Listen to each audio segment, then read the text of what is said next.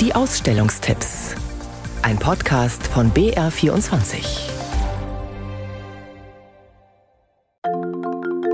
Drei Regionen, drei Ausstellungen, drei Stimmen. Zuerst Nadine Schibu mit einer Regenwaldschau in Burghausen. Insekten krabbeln über eine blaue Leinwand, zirpen in der Abenddämmerung, Wasser tropft von der Decke in einen riesigen Holztank und rundherum 320 Bilder aus den Regenurwaldregionen der Welt.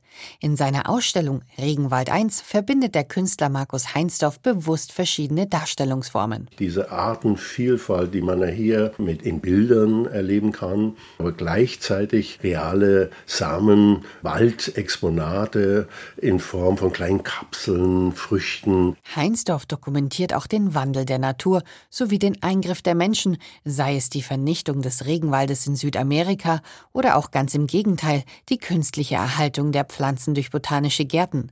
Sein Ziel? Einerseits das Besondere der Natur zu zeigen und andererseits diese Schönheit der Dinge eigentlich erfahrbar zu machen. Und gleichzeitig sind die großen Ausstellungen über die Missstände, die eben die tatsächliche Zerstörung Störung zeigen, genauso wichtig. Und diese Dinge in Balance zu zeigen, da sehe ich meine Arbeit. Markus Heinsdorf und sein Regenwald in Burghausen. Sehenswert. Bis 6. November im Haus der Fotografie am Eingang zur Burg. Fotografie auch in Regensburg im neuen Kunstverein. Jugend in Zeiten von Corona. Thomas Muggenthaler stellt den Fotografen vor. Valentin Koppel ist 22 Jahre alt. Für die Zeit hat er zwei Jahre lang den Alltag junger Leute während der Corona-Pandemie fotografiert. Ein Foto zeigt ihn allein in einem Bett liegen. Genau, das ist quasi das Selbstporträt. Und dadurch, dass es um meine subjektive Wahrnehmung der letzten Jahre geht, war das dann eben auch wichtig, das zu zeigen. Die meisten Fotos sind in Regensburg und Hannover entstanden. Dort studiert Valentin Goppel. In Hannover gemacht hat Valentin Goppel auch ein Foto mit jungen Menschen, die eng beieinander stehen und ausgelassen feiern. Es ist die erste Party nach dem Lockdown. War eine von den Partys, wie man sie nicht oft hat, dass man da danach auch tagelang einfach noch davon redet, weil das für ganz, ganz viele Leute einfach wirklich nach diesen zwei Jahren oder nach eineinhalb waren es in dem Moment das erste Mal war, dass man sich da wieder richtig auslassen konnte. Das war einfach ein Riesending. Alle wussten, es gibt diese Party, es gibt dieses Modellprojekt in Zeiten, wo man eigentlich noch gar nicht raus durfte. Alle wollten da rein. Die Karten waren ganz begrenzt. Und ich hatte dann da als Journalist den Vorteil, dass ich quasi am selben Tag noch angerufen habe und gefragt habe, ob ich noch spontan mitkommen kann. Und dann habe ich auch noch Party gemacht, auch wenn ich kein Ticket mehr bekommen hätte. Im neuen Kunstverein Regensburg, noch bis Sonntag.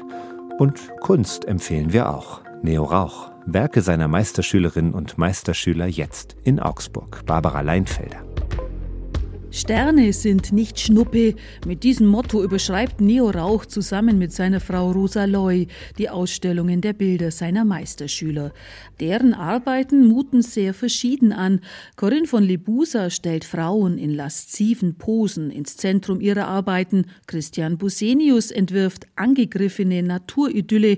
Sattgrüne Bäume spiegeln sich in öligen Schlieren eines dahinsiechenden Flusses. Und der Meister Neo Rauch, er sitzt mit Mops Smiller zu den Füßen auf einem Hocker inmitten der Bilder und freut sich. Beibringen, sagt er, muss er diesen seinen Schülern nicht mehr viel. Wenn ich dann von einzelnen meiner ehemaligen Studenten und Studentinnen höre, dass sie, dass sie eben klarkommen, dann freut mich das.